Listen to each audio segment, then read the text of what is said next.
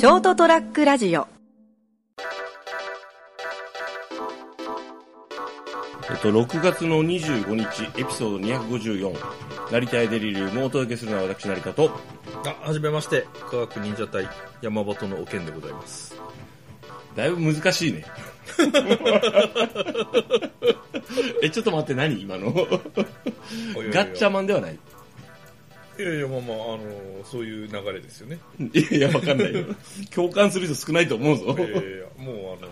彼らはもう、なんていうんですかね、はいずっと昔の方々なんでですね。はい。ただ、科学忍者隊はずっとこう、面々と受け継がれてきてですね。うんうん。まあ、あの、今は第6世代ぐらいですかね。ほう。私は、あの、中間ポジションのですね、はい山本のおけんと申します。山場とはい。まあ、あの、代々こう、鳥の名前を付けるのがですね、彼らのガッチャマン。えーえーうんガッチャマンはどうか知りませんけど、ガッチャマン科学忍者隊の、あ科学忍者隊っていうのは、あはい忍者隊から、はい忍者隊から忍者隊に行って、どっかで科学忍者隊になったわけね。いやいや、最初から科学忍者隊でしたよ。いや、科学って言葉がねえだろよ。いや、ほら、使う技もあの全て科学忍法ですから。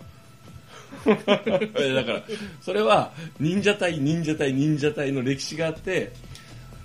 あ、なんか俺たちがやってるの、この、この火薬とかね、爆薬的なものとか、ええいろんなものも含めて、医医療とかも含めて、これ科学っていうらしいぜ。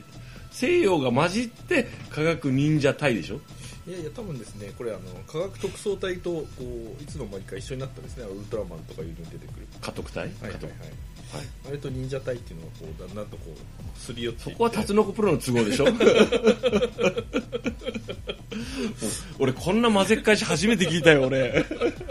びっくりした。まあ、いつものあの、はい。ね、モレソウさんが、あの、ちょっと、ねはい。休養で出れないということだったんで、私代役でですね。何別人格なの？もう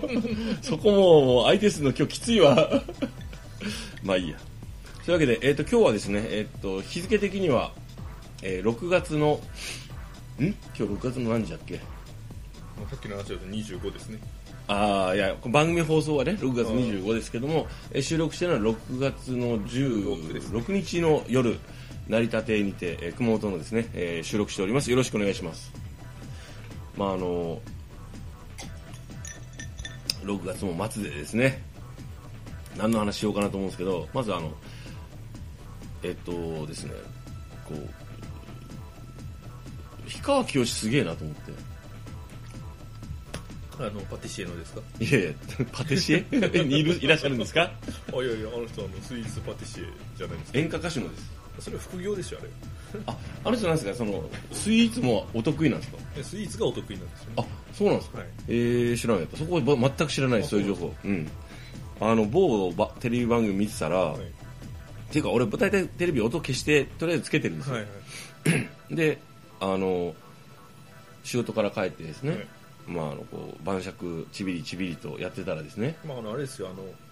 公園に行って、うん鳩に餌をあげたり、うん噴水の水を見たりするのは仕事じゃないですよ。誰からもお金もらえませんからね、あれ。やってみたいな、それ。最近忙しいからそれやってみたいな。はい。まあ一応、あの、念のために、カッコ中を入れとくと。何が来るもう混ぜっ返しがひどいんだよ。あの、見てたらですね、テレビを、さっきの続きですけど、はいあの、氷川きよしらしき人がはい。画面に映ってですね、はいなんかこう、そしらの歌を歌ってる風なんで、はいこう、こうなん字幕が出てきて、えちょっと音声上げてみたんですよ。そしたらあの、クイーンのカバーを。日本語訳でや,、ってらっしゃるんはですよね。やっぱあのちょちょっと前から氷川きよしってちょっとなんか最近ちょっとすげえなと思ってたんですよ、ビジュアルとかその迫力が、うんまあ、決してそのなんなんでしょうね。感動した、まあ、感動はしました、うん。ある意味、うん。だけどまあ別にこう多分俺氷川きよしにお金使うことないだろうなとは思ってるんですけど、嫌ですね、基準が全て金ってのは。そのほらファンになファンになるわけじゃないんですよ、はいはいはい。好きだなこの人ってはならないんですけど、ただすごいのは分かるんですよ、え今の氷川きよしがえなんかすごいことになってる。あれ？と思って。でこうなんかこうしみじみ見ててね。えなんかこうまあそのデビューの気がついたら氷川きよしってなんかこうよく「紅白」に出るようになったりね、はいはいはいはい。なんか世間でね人気になったりとか、こうあのこうなんですかななんですかある程度の年齢の上の皆様のアイドル的な存在で、なんかこうずんひ清のずんどこ節って言われてもピンとこないじゃないですか、ね。だけどなんかあのまあたけしが名前つけたらしいですけどビートたけしあええ。ね。北野たけしさんが、あの氷川聖和からなんかつけてねあのもベースなんかそれが引っ張ってね。まあそれはそそのそういうのどうでもいいんだけどあれずんどことか言ってたけどなんか今すごいことになってるなこの人と思って。そのルックスとかも輝いてるし、なんかそのこうなんなんだろうおオリオリジナリティがすっごい出てなんかそのいろんな苦悩を重ねた上で今なんかこう自分自身を解放してる感じ戦ってる感じがするんですよ去ね年の年末ぐらいからじゃなかったですかね、うん。あんな感じになったのは。そうそうそうそう。バイセクシャルな感じも含めてすごいかっこいいなと思ってこいつ。すげえと思って。なんかですねあのまあかといってこう歌にこう感動するかってそうそういうことはないんですけどだから純粋にこ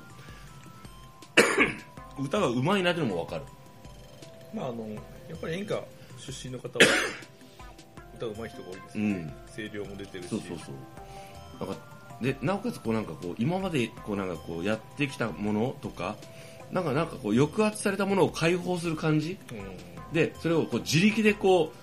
決めて俺これで行くこれでやるで周りの応援もちゃんともらってる感じとかなんかすっごいすごいなテレビの情報量と思って。この人がとにかく今すごいのは分かると思って。なんかねとりあえず氷川きよしすげえなとしみじみこの間思ってまああのすっかり忘れてたんですけど、はい。で、まあ、これもあの某テレビ番組でジーン・シモンズキッスのはいはい。あの方もねもう年齢70ぐらいドキュメンタリーっぽいことやってたんですよ。でなんかこうあこの人かと思って俺あんまりこう知らないんだけどあのーちょっと字幕がやっぱ出るじゃないですか、はいあちょっと面白いこと言ってるなと思って見てたんですよ。やっぱ本当最終的に最後まで見ちゃったんだけどなんかこう そのジーン・シモンズがこうどうやってこうバンドをね生かして自分のその成功したその実績をねビジネスとしてちゃんとこうあのお金にしていく家庭とかユダヤ人であることでその差別された経験とかを生かしてその音楽そのいわゆるこうなんですかねエンタメビジネスの中でね生き抜いてきたかみたいな。そのそれが感じられる内容だったんですよね。でこうこのこのそのアピールポイントといいねそのそのテレビに取材させてるわけだから、演出もあるわけですよ、まあ、でもそれも含めてあのすごいなと思ってでちょっとこのセリフそのモノローグっぽいやつでねそのビートルズとまではいかないけれどもそれなりにうまくなんかこうできたみたいな、みたいなこと言ってあすごいと思って。なんかそのこうなんだろうその客観性とかあの客観的に自分の今成功したのが材料がどれぐらいあるかとかを見てちゃんとあのけ活躍継続してあの活動するためのことを分かっていろいろやってるんだなと思って。は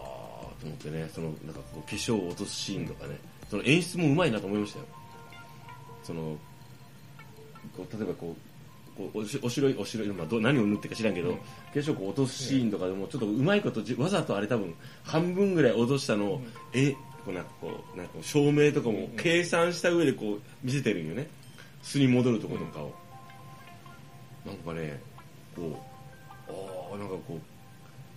頭いいと思ってなんかこうだからそのやっぱ表現してる人の中でこう本当に才能があるからね多分成功したんだと思うんですよ。演出いろんな本当に考えたり学んだり努力したりしてなんかそれがねやっぱこんな分かるもんかと思って見てて。だから演出がうまいだけかもしれんよ。で俺騙されてるのかもしれないしんないよ。いや本当はそんなことじゃなくて周りになんかもっとこうなんかこう上手に演出してるあのそのプロデュースしてる人がいるのかもしれんけどそれでもまあいいよ。それはそれで。そんなことは知らないよ。もう分かんないから。でこ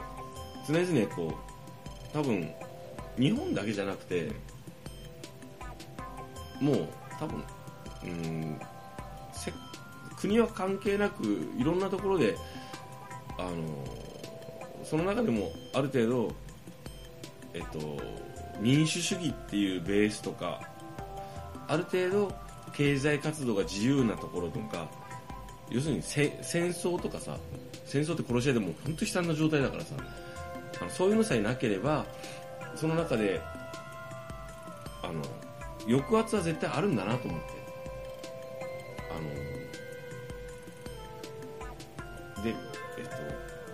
その中で暮らさなきゃいけないんだなと思ってですね。よく日本ってこう日本はこうだああだこうだって言うけどもあの一見自由の国アメリカとか言ってるのも今現状ああじゃないですか。イメージだったんだなとか思うけど ね、まあ、ヨーロッパもそうですよね。あの要するに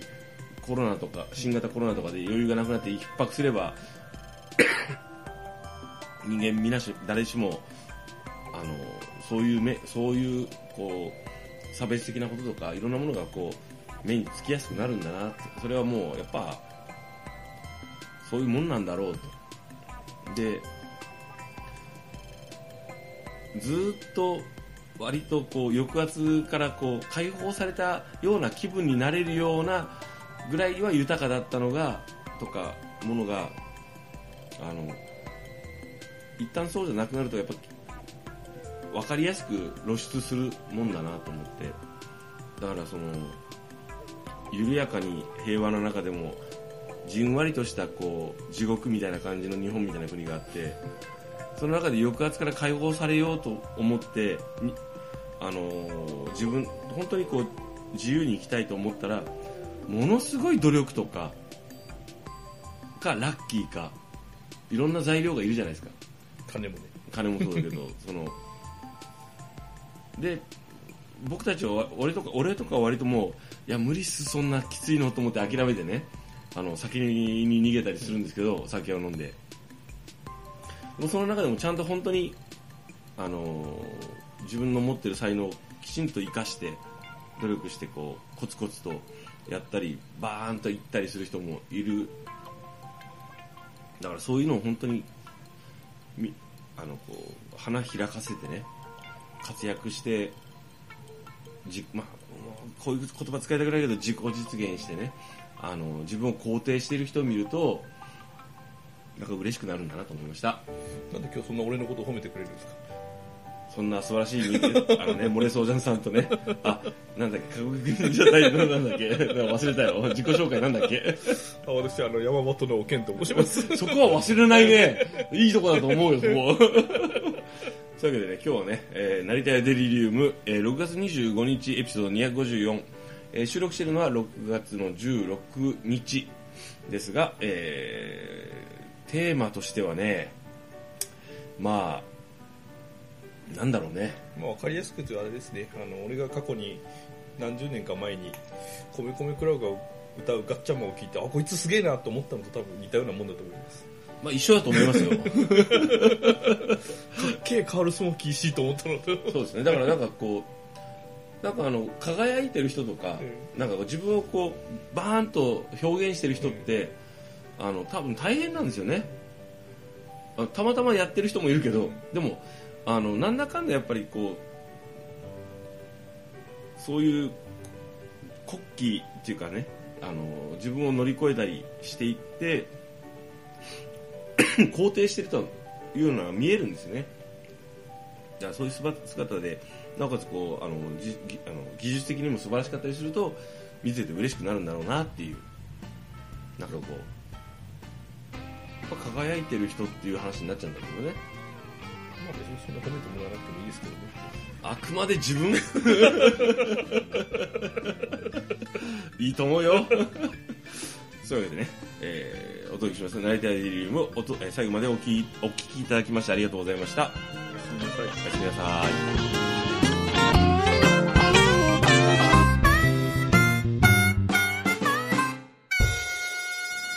ST-radio.com